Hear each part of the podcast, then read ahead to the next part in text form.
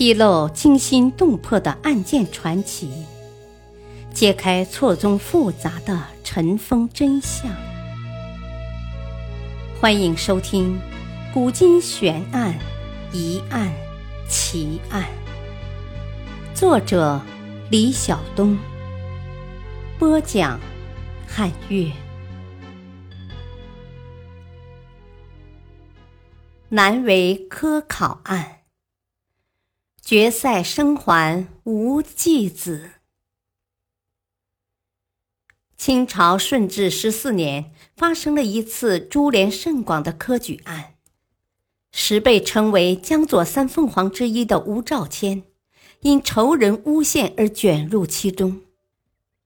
吴梅村为此写下一段感人心魄的诗句：“生男聪明甚莫喜。”仓颉夜哭良有矣，受患只从读书始。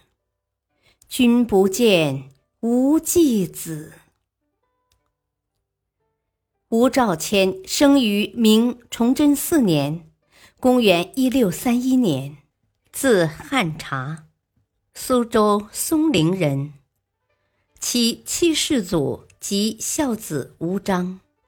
叔祖吴意，吴兆谦九岁作胆赋，十岁写京都赋。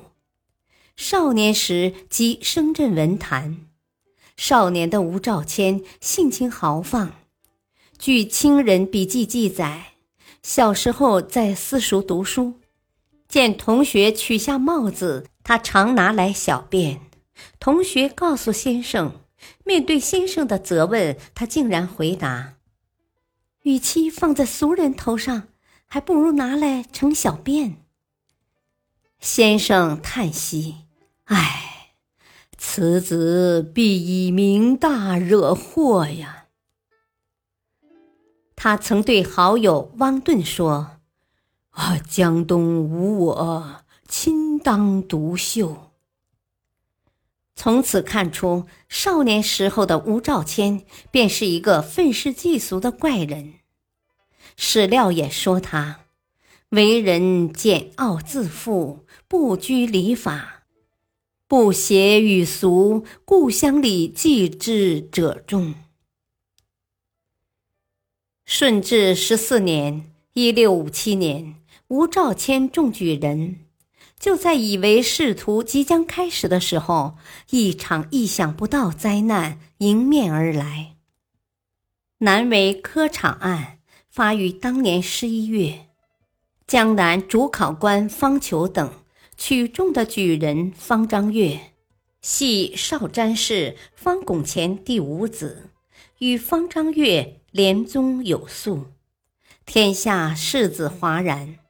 朝廷更有火上加油者。次年十一月定案，正副主考官方求、钱开宗及十八房考官具正法。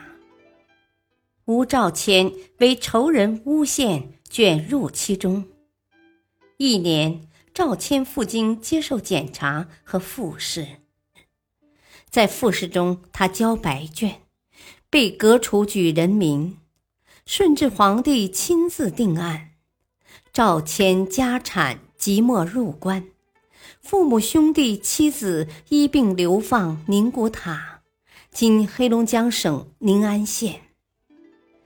关于他交白卷有两种说法，《清史稿》说他因为当时殿试气氛紧张，所有的殿试举子都带上枷锁。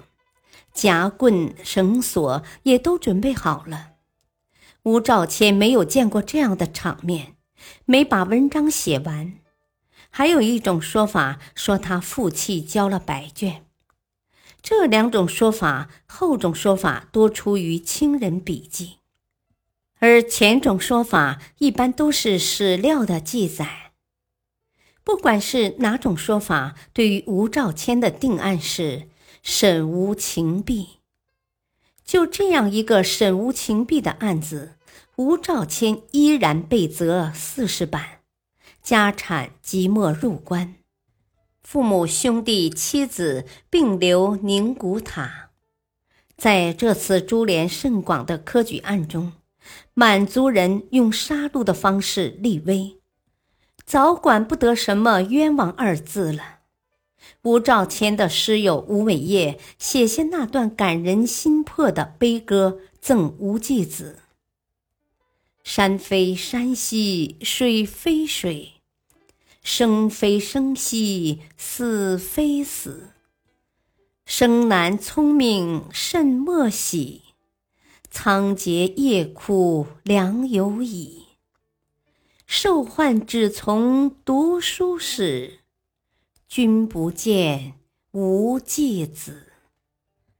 他的至交好友吴贞观更是在为他送行的时候许下诺言，必定全力营救。宁古塔的生活对于一个生活在江南、一个富裕家庭里走出来的吴兆谦，不能不说是很大的考验。为了这件案子，吴家已一贫如洗了，生活是异常的艰辛。他冬季只能用斧子敲凿冰块，粗粮为食。还好得到狱中好友方拱乾一家的关照，才没有饥寒交迫。顺治十八年（公元一六六一年），方家赎归，吴兆谦写道。寄积尘之忧愤，写逐客之飘零，感遇其悲凉身世。顺治二十三年，弹指一挥间，吴兆谦终于升入雁门关。回到北京后，他一直住在徐乾学家里。后来，明珠邀请他作为小儿子的老师，总算在北京也有了生计。一次，因一些细故，他和吴贞观闹不和，吴贞观也不辩护。明珠带他到自己的书房，当他看到“顾良坟为吴汉察屈膝处”几个字的时候，不禁大痛，声泪俱下。正如一名叫顾中的诗人写道：“金兰上使无良友，关塞中当老健儿。”吴兆谦很快就返回苏州故里，并在友人、童年好友汪顿的资助下，住屋三间，自己命名为“归来草堂”。长期的严寒生活，赵谦已不适应江南水土气候，竟然大病数月。后来病情一直没有好转，不得不赴京治疗。此后，在贫困潦倒中逝于京师旅邸，时年五十四岁。因为家境贫寒，纳兰性德为他料理了后事。历史话外音：吴兆谦一生留下大量讴歌祖国边陲的诗篇。苍茫大气惊旗影。蜀国胡将甲马迎，料知寇兵鸟兽散，何须转斗催连营。这是现存最早关于抗击沙俄的爱国主义诗篇。二十几年的风霜，改变了一个人，也成就了一个人。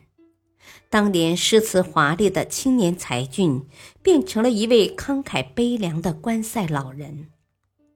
这二十几年的边塞生活，也奠定了吴兆谦在清初文学史上不可替代的地位。他的文集现仅存《秋家集》八卷，《归来草堂尺牍》《西曹杂诗》等。他的《秋家词》仅存三首，殊为可惜。感谢收听，再会。